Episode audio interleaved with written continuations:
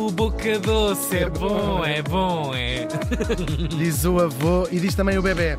Diz, e a tua avó também já dizia. Vamos, dizer, vamos chatear outra vez as pessoas. O livro Vamos Todos Morrer outra vez, sem mortos, aqui reunidos dos últimos tempos desta rubrica.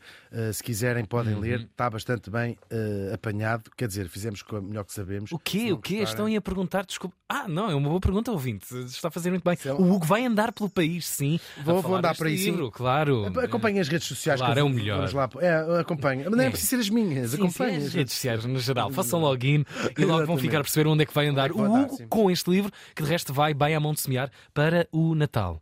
Para já. verdade. 3, 2, 1. A minha avó. Ai, um bocadinho. Um bocadinho. Uma flauta transversal. Ah, hoje é o dia. A flauta é um instrumento muito transversal. Muito, muito. Há necessidade. Exatamente.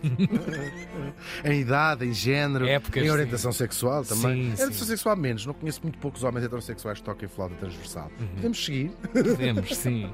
Já uma vez tocaste flauta transversal? Não. Estás a ver? Pois. É o que eu digo. Neste dia, neste dia estávamos em 1383 e morri em Lisboa, Lisboa, Sim. Ah, aos 63 anos. Estava na idade certa. Estava, estava. morrer. Não foi tarde nem foi É cedo. cedo. Falamos do aristocrata galego João Fernandes Andeiro, aqui a portuguesando o seu nome. Vamos voltar a um dos meus episódios preferidos da história de Portugal, claro, Uhum. aqueles dois aninhos entre 1383 e 1385, quando o reino mergulha numa baderna total e se dá a primeira crise grave de sucessão no trono. Ahm, isto vai meter um folhetim de Falque e Aguidar, como já sabemos. Já trouxemos aqui, eu acho, quase todas as figuras desta Todas as figuras Sim, alinhadas. A todas. Só falta, falta hoje, e traz à, à sua boleia uma parte da história que não temos aqui contado e que é se calhar a, a mais e- e- empolgante, assim, quase um thriller Uhum. que aqui traz. É mais uma figura e acho que agora encerra, vamos encerrar a crise de 1335. Já ninguém pode com isto. Ele chamava-se Juan, no original, e nasceu em 1320 na Corunha. A Corunha, para quem não sabe, fica na Galícia. Para quem não sabe, é o equivalente espanhol ou castelhano. Uma coisa altura, esperta. a- a- a Lobe- Lobelia del Mato. Mato. Era É- é a assim terra a. Corunha. Brinca, a Galiza é um sítio incrível. Quer dizer, para viver não, mas para passar de. Passagem de fim de semana é Que ótimo. justiça! De, de não sair daqui, sim. E deu grandes coisas ao mundo. O Franco, por Mas exemplo. imagina isto no século. XIV, devia ser uma rica coisa, não é? Era, não, sim, era, era igual. Era o norte de Portugal, era a Galiza, era tudo, olha também. Tivessem nascido noutro lugar do Só se mundo. tinha perdido uma casa não é? Isto tudo junto.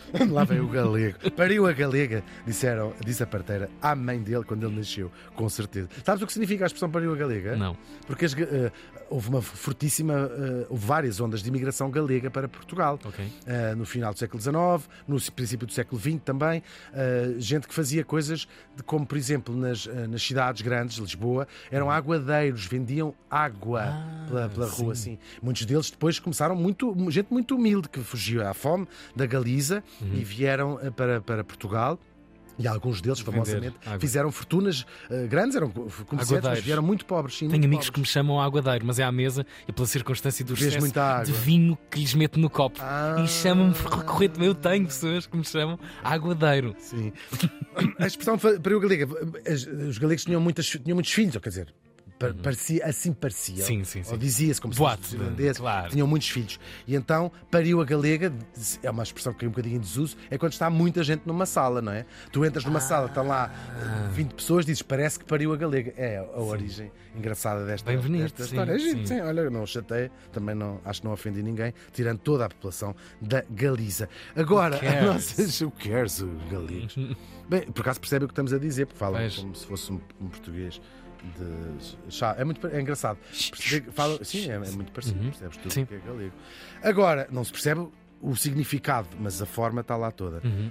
O, chega! Não quer continuar a dizer mal da Galiza? Não paras, não é? Agora, claro, porque isto é- vamos concentrar-nos. A nossa história de hoje começa um pouco antes do nascimento do nosso andeiro, no reinado do rei Dom Pedro. Já sabemos que ele teve amores com Inês de Castro, sabemos que ele tem um único filho, homem da primeira mulher, que não era Inês de Castro, chamava-se ele Fernando, e depois tem outros três filhos de Inês de Castro e até um filho bastardo chamado João, que foi mestre da Ordem de Avis. Quando morre o Dom Pedro, sobe ao trono, claro, o seu filho mais velho, Fernando, que se vai perder de amores por uma mulher já casada, Leonor Teles, e no meio desse escândalo e de desaprovação geral, ele consegue a anulação do casamento da Leonor.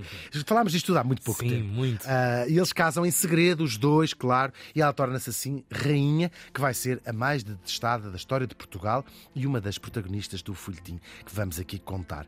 Agora, no reino do lado, em Castela, a coisa não estava menos folhetinesca.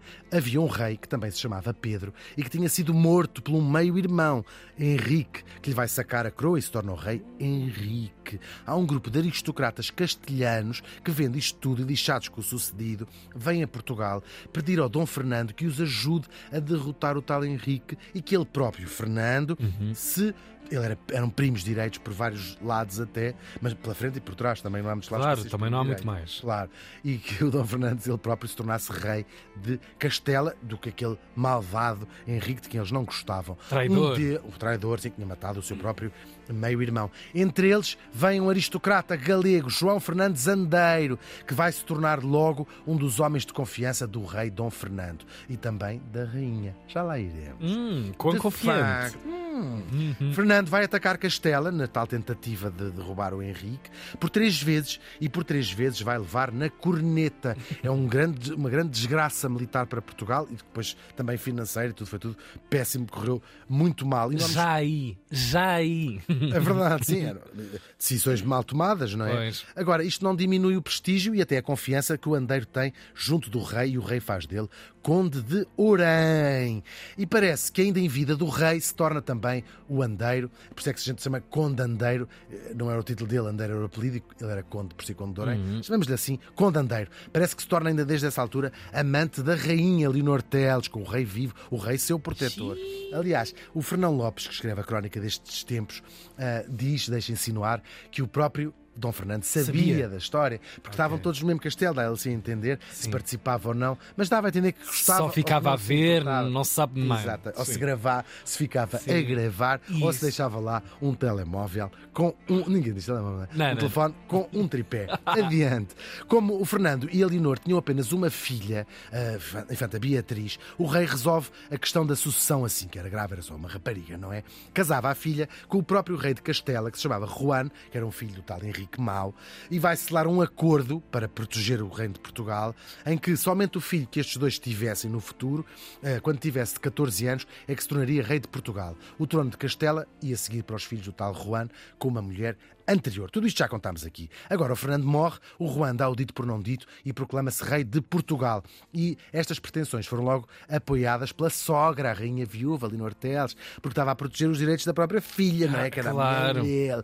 E vai-se marimbar para os interesses do reino e a tal independência do reino. Agora, a sua relação e o poder do andeiro, do condandeiro, foram crescendo, crescendo e Pois. também o descontentamento geral. Estava na cama do poder. Claro, e toda a gente já odiava a rainha há muito tempo, odiava o Andeiro, até já odiava o, o reinado de Dom Fernando, já tinha morrido, Pois. porque por causa de guerras e também desastres. A agricultura teve aí um, um- anos de seca muito seguidos. Crises, claro. Fome, fome mesmo, depois pestes, tudo. O reino estava de rastos e, portanto, as pessoas começam a fervilhar. Uma revolta, ainda bem vem mais o rei de Castela. As pessoas passaram-se e começa a fervilhar a revolta num grupo de aristocratas portugueses. Não só para impedir as intenções do rei de Castela, mas também, isto era uma coisa importante na altura, para vingar a honra e a memória do Dom Fernando, cuja viúva se andava a pôr debaixo do seu homem de confiança. Isto na altura, hoje em dia a gente vê, procura até ativamente no Pornhub. Sim, sim, é esse o tag de pesquisa. Cuckold, sim, é? sim, sim. Cuckold, Sim, sim. coisas. É esse mesmo. Mas nesta altura, isto era uma coisa. Boa específica aqui no caso, com coroas, com não Com exatamente. Rainha a pôr-se. Sim, sim. Uh, procurem no Pornhub. Agora, à frente deste movimento, para vingar a memória do rei, e- vem quem? Um irmão da própria rainha. Um irmão da própria rainha. Pá, do- parece do- tudo. Quando é para comer. Não, porque não dizia assim, ainda por cima, que vergonha ser a minha irmã a fazer Pois. isto tudo. E um irmão, o tal irmão bastardo do Dom Fernando, Dom João, mestre Davis. No início, ahm, o mestre Davis até vem para, não nem era para reclamar o trono para si próprio. Pacificar foi a coisa. Um, eh, um dos filhos de, Inês, de Pedro Inês, portanto, um outro dos seus irmãos, ah, dizia ele: ele é melhor do que vir o rei de Castela, porque é também filho do Dom Pedro. Só que ele tinha sido desterrado por ter matado a mulher por um plano que a própria Leonor Teles urdiu. Se te lembras, foi a nossa bem, morta, lembro-me bem. essa mulher. Bom, e então, o que é que a Leonor Teles faz? A Leonor Teles faz? Manda o mestre Davis ir guardar a fronteira para o Alentejo, pondo-o assim longe da ação. Claro. Ele não podia dizer que não, uma ordem da rainha. Mas resolve assim, ah, naqueles inícios de dezembro, entra em marcha um plano, um golpe palaciano. O mestre Davis vai ao passo da rainha e diz: a pretexto era, falta-me aqui um papel de uma assinatura para a minha ordem guia Doutora, de marcha, doutora. Esqueceste, mas está à noite. Sim, sim, sim. Claro, toda a gente percebeu que estava ali qualquer coisa que não estava bem. A Leonor Teles ainda tentou dizer: sentem-se, sentem-se, vamos jantar, vamos jantar. Um clima muito tenso no palácio. O andeiro que estava lá também vivia já no a Pois, claro. Percebe, tipo, eles vão me matar. Aliás, até o Andeiro tinha sofrido várias já tentativas do, do- de vazarem. E ele começa a ficar muito nervoso e cheio de medo, resolve cometer um erro fatal. Manda aos guardas deles assim: vocês vão lá abaixo armar-se. eh, Buscar armas. Uhum. Claro, fica assim sozinho. E os homens do mestre Davis apanham-no e matam-no às andeiro. punhaladas. Sebo ao andeiro. Ao andeiro. Mas o plano não tinha acabado. Isto é tão bom. É ótimo. O que é que eles fazem? Combinado com eles, mandam uns cavaleiros vir para a rua de Lisboa gritar: mataram o mestre Davis, o andeiro matou o mestre Davis. Ao contrário a história. Ao contrário a história. E isto faz o quê? Toda a gente revoltada, adorava Ah, o mestre Davis, pois. ainda por mais, odiava a Rainha Leonor Teles e mais o andeiro.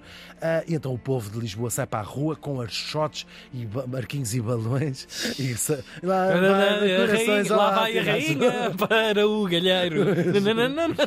Chegam ao passo da rainha, ameaçam deitar fogo a Leonor Teles lá dentro e o andeiro, o andeiro já E ela lá em cima na janela, não fui eu! Mas olha que muita gente saiu pela janela fugiu. Deus! Gente da corte dela. Ah, e ele mesmo pegando o fogo, até que vem um nobre à janela e diz.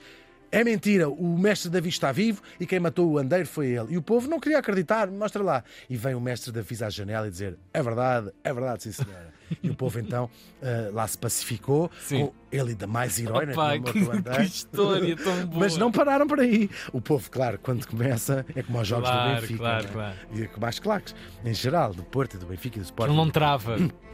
Não travou mesmo. Foram aí partir montras, partir tudo e mais alguma coisa. Entraram por a sé adentro. O bispo, Dom Martinho, o bispo de Lisboa, era apoiante ao próximo da Leonor Teles, voou pela janela do. do, do cinema, Fenestrado. lá, fenestrado e consta, reza a lenda Uhum. que devorado o seu cadáver por os cães, por os cães. Era a agonia de um povo, não é? No fundo, Sim, passado, isto sim. parece tudo muito animalesco, mas, mas, sim, mas é a é- agonia de um povo que, que não quer ficar Estava ali. miserável, Pois, as pessoas estavam claro, já miseráveis. pois. Odiavam esta mulher. Havia esta, esta ideia de que vinha aí o rei de Espanha e o rei de Castela. E que acabava-se a, O maior terror, diga-se, é? Claro, tudo, talvez. tudo junto, tudo Pois. junto. E depois estas figuras eram muito queridas. O mestre Davis era uma figura muito querida e, portanto, aquilo juntou-se a fome com a vontade de comer. A morte do Conde Andeiro vai mergulhar o país na anarquia e na guerra civil. De um lado, os partidários, para simplificar, havia até mais, Uhum. mais, outras, mais outras façõezinhas. Mas de um lado, os partidários de Leonor e do rei de Castela e do outro, os partidários do mestre. Há muitas batalhas, há até um cerco de Lisboa. Lisboa teve cercada, ainda por mais com peste, cerco e peste. Foram dois anos de chamada o anarquia mesmo, gente terrível. Até que isto vai tudo culminar numa batalha decisiva em Algebarrota. Finalmente, dois anos depois, do- dois anos durou isto tudo. O mestre Davis é aclamado rei com o nome Dom João I e nasce a segunda dinastia Davis. O João ainda se oferece para casar com a Leonor Teles, para compor a coisa, vamos lá casar com a viúva do seu irmão, ah, mas ela não aceita e vai seguir sozinha por o seu pé pelo- para o exílio. Uma figura que não deixa de ser fascinante, Pois, pois, seja pelo tortuoso desta onde ela desta apanha, ela apanha aqui um cruzamento de um canal em Tudo, em tempestade. É incrível, E ela altura- também era a tempestade. Sim, mas eu- vénia para uma mulher que, no tempo em que as mulheres não tinham poder nenhum, conseguiu mexer com. Tudo destruir, destruir Sim, praticamente várias famílias, várias casas. Ah, agora, o João, o mestre Davis, agora rei Dom João I, para selar o acordo com os ingleses que tinham vindo ajudá-lo a consolidar o seu poder, lá casa, claro, sabemos bem, com a princesa inglesa Philippa of Lancaster, e os dois vão ser os pais da ínclita geração. O título de Conde de Orém, que tinha sido do tal Landeiro, é entregue ao herói da Algebarrota, Dom Nuno Álvares Pereira. Quem diria que volta que isto teve? mesmo, mesmo, vingança quase. Esta incrível história acaba bem para os portugueses que mantêm a sua independência em relação aos seus arqui-inimigos de Castela. Leonor e o nosso morto são quem? São os maus da fita deste filme, claro. Isto porque nós sabemos todos. Todas as grandes histórias, para além dos heróis, também precisam de vilões, claro. O Conde Andeiro morreu faz hoje 640 anos.